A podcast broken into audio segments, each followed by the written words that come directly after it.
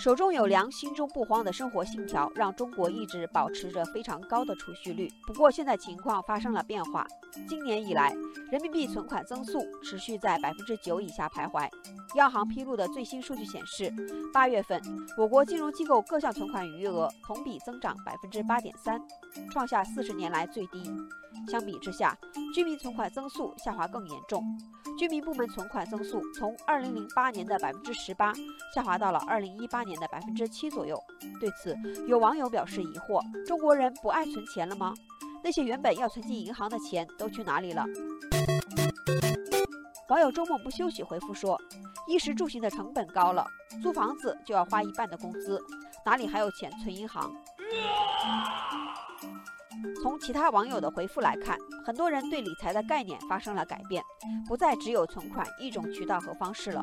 结构性存款、银行理财等等，都是存款的转化方向。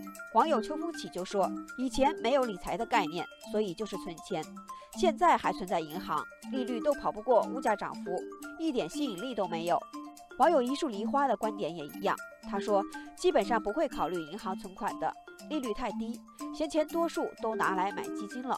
而且现在很多理财都可以直接在手机银行上面操作，相比存款来说更灵活、更方便，存期灵活，利率也高。网友菠萝包补充说，还有各种宝宝类产品，花钱和理财两不误，为什么还存银行呢？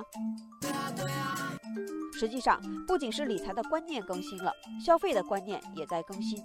各种满足需求的即时性消费频率在提高，超前消费和借贷消费增加。相比存钱，人们更愿意花钱消费，满足对生活品质提高的要求。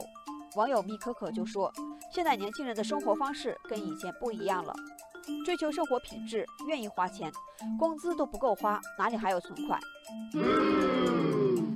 网友蒹葭也说：“我每个月十号发工资，领到工资都是直接去还信用卡的，平时消费都是刷信用卡，还没有想过存钱。”网友雨泽还说：“自己挣的钱好好消费一番，犒劳自己是一件非常快乐的事情，也才会有继续挣钱的动力。”